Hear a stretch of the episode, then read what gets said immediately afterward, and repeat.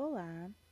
Hoje nós vamos falar sobre as doenças e o genoma, doenças genéticas neoplásicas e do desenvolvimento.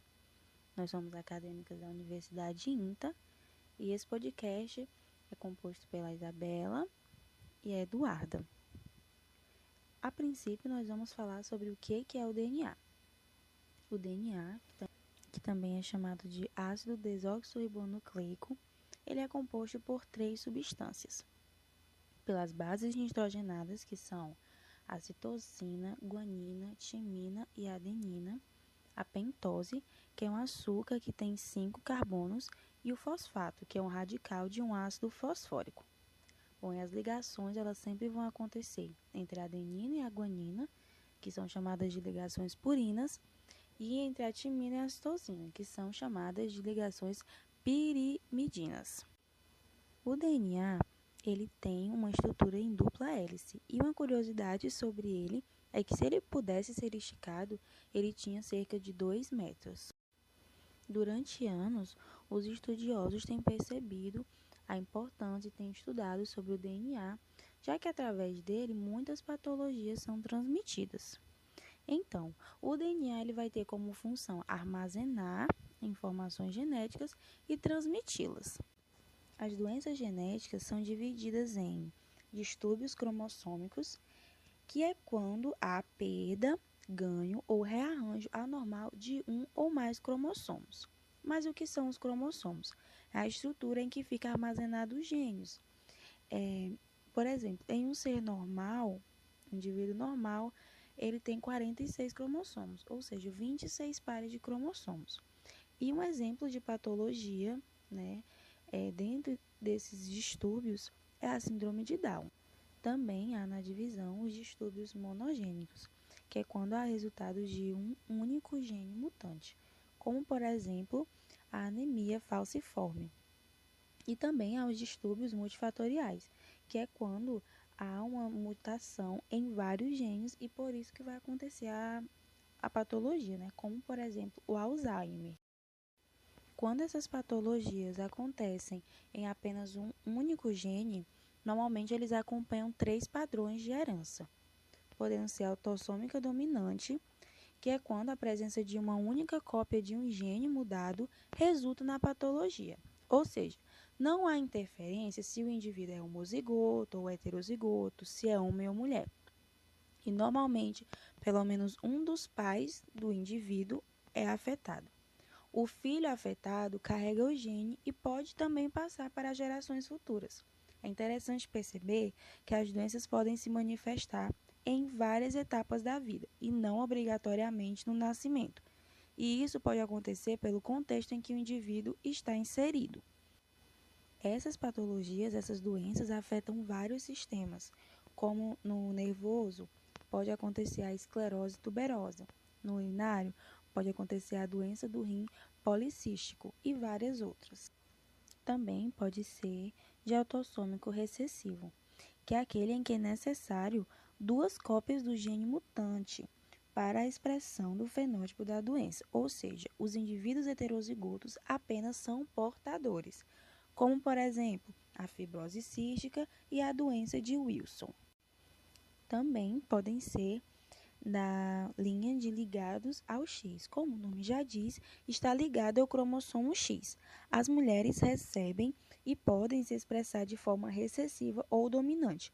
Porém, os homens, eles sempre irão expressar, já que eles só possuem apenas um cromossomo X. Se ele for afetado, se ele for um X afetado com a patologia, ele vai expressar a mutação, já que ele só tem um cromossomo X, né?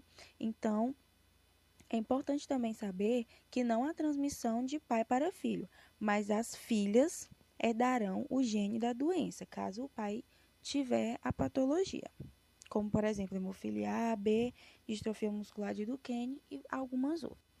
Também existem os distúrbios mitocondriais. Bom, a mitocôndria, ela tem o seu próprio DNA e está bem ligada ao metabolismo genético.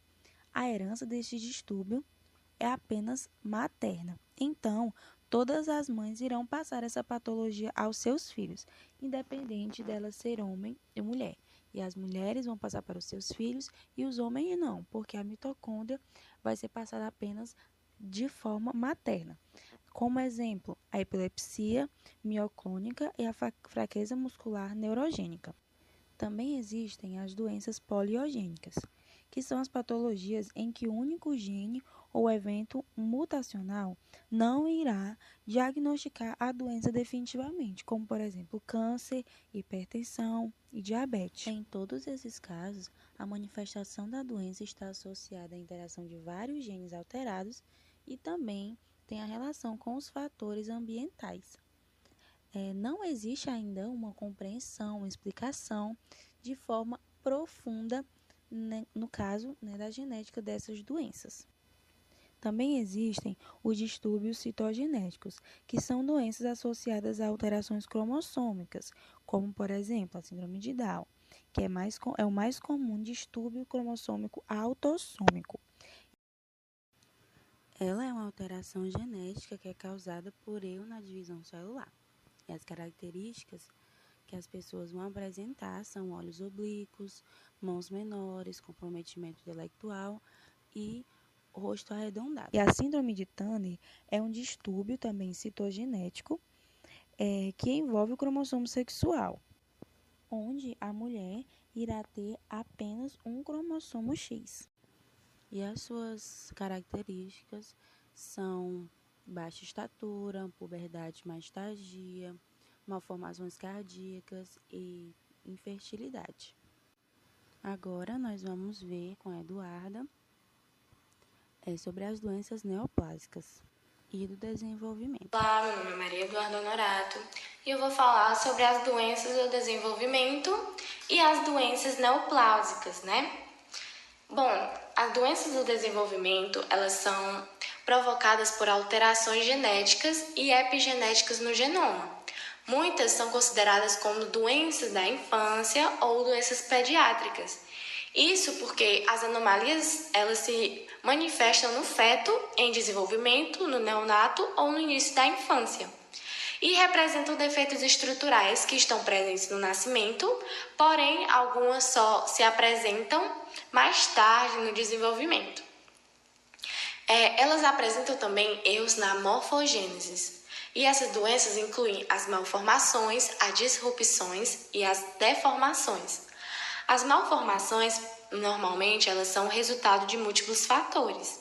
É todo defeito na constituição de um órgão ou conjunto de órgão, e elas variam por gravidade.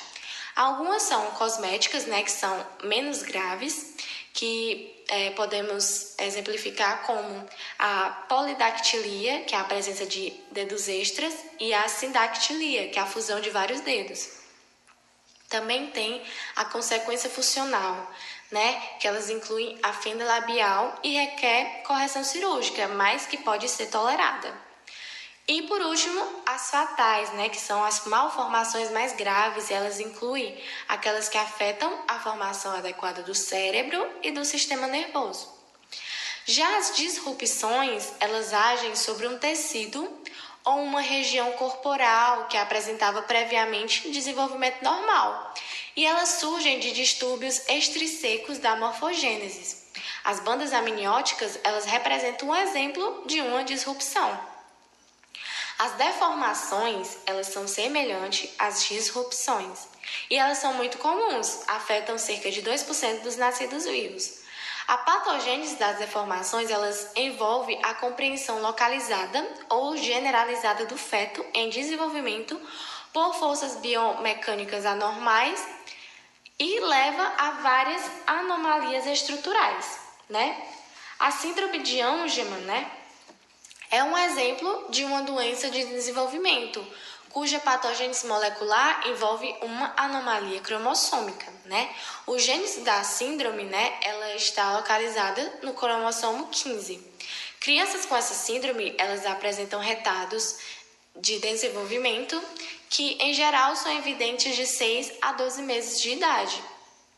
Os mecanismos epigenéticos, né, eles fazem pequenas alterações químicas na sequência de DNA ou proteínas, mudando a acessibilidade à cromatina e gerando mudanças na leitura dos genes. Bom, Falando agora sobre as doenças neoplásicas, né? As doenças neoplásicas, elas são classificadas como condição de um novo crescimento.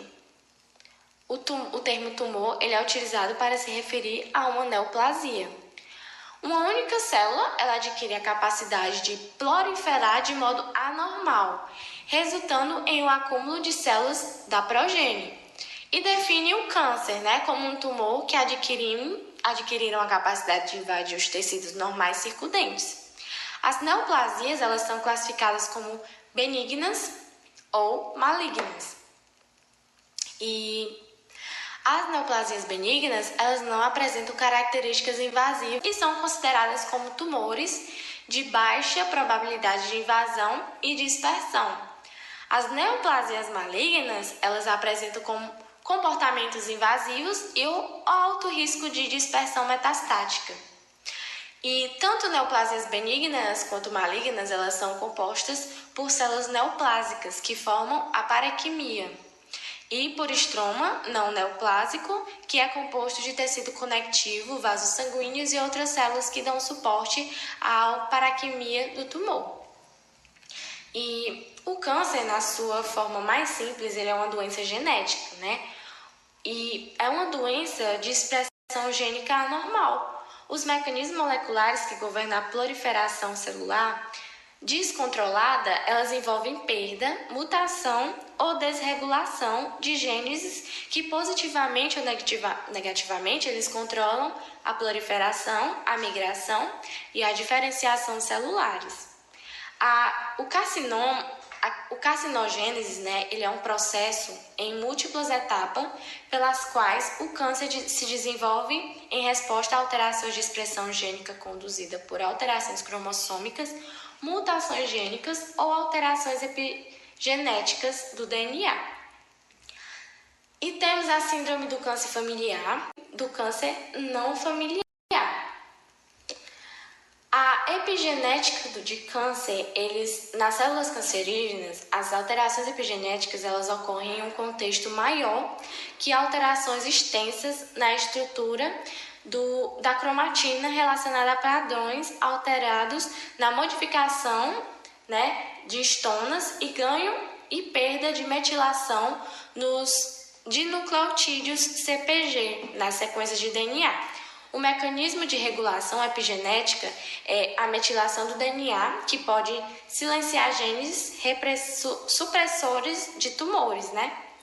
Por transcrição, resultando em vantagens seletivas de crescimento para células neoplásicas emergentes. A transformação neoplásicas associadas a alterações de metilação do DNA, eles incluem a hipometilação e a hipermetilação. A hipometilação está associada à perda de metilação nas regiões desprovidas de CPG. E a hipermetilação eles têm ganho de metilação do DNA em células cancerígenas e, em geral, refletem né, essas hipermetilação de ilhas CPG em regiões promotoras de genes, que pode levar ao silenciamento gênico. Esse silenciamento gênico ele é um mecanismo normal de regulação da expressão gênica. E por fim, a interação né, entre a genética e a epigenética no câncer, que é a o sequenciamento completo do genoma, que ele revelou uma alta frequência de mutações específicas do câncer em genes conhecidos por direcionar e participar de processos epigenéticos que ocorrem em múltiplos tipos de câncer. E esses genes eles incluem enzimas que são consideradas para a metilação do DNA. E a metilação de lisinas de estonas e a remuneração de cromatina e, portanto, esses eventos epigenéticos aberrantes não podem ser a base das a, a, eles podem ser, né, a base de anomalias genéticas. A herança de algumas alterações ou mutações genéticas, eles podem aumentar a probabilidade de uma metilação do DNA e possivelmente contribuir a cânceres familiares e ao início precoce da doença. Agora nós ficaremos com uma breve explicação do Dr. Marcelo Werneck do, sobre o câncer, né? Se ele é genético e alguns fatores que podem contribuir.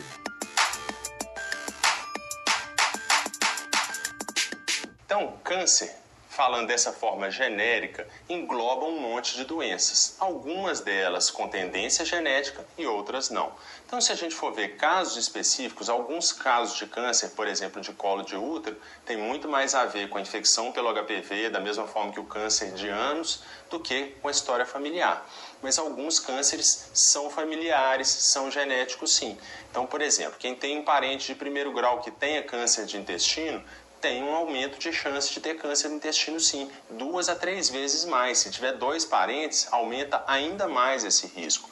Fora as síndromes familiares, essas definitivamente são genéticas. Então, pessoas que têm muitos casos de câncer na família, seja de qualquer tipo de câncer, eu recomendo que consulte um médico.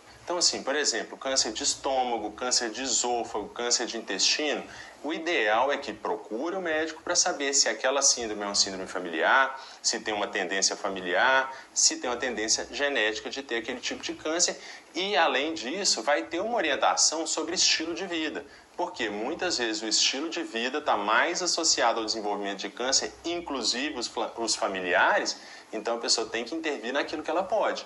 Então, já vou avisando, normalmente alimentação tem tudo a ver e prática de atividade física tem tudo a ver também. E é claro, não fumar. Né? O tabagismo não ajuda em nada, não é melhor para nenhum tipo de câncer. Então, muito obrigada por ouvir até aqui. Nós esperamos que você tenha entendido muito bem sobre esse assunto.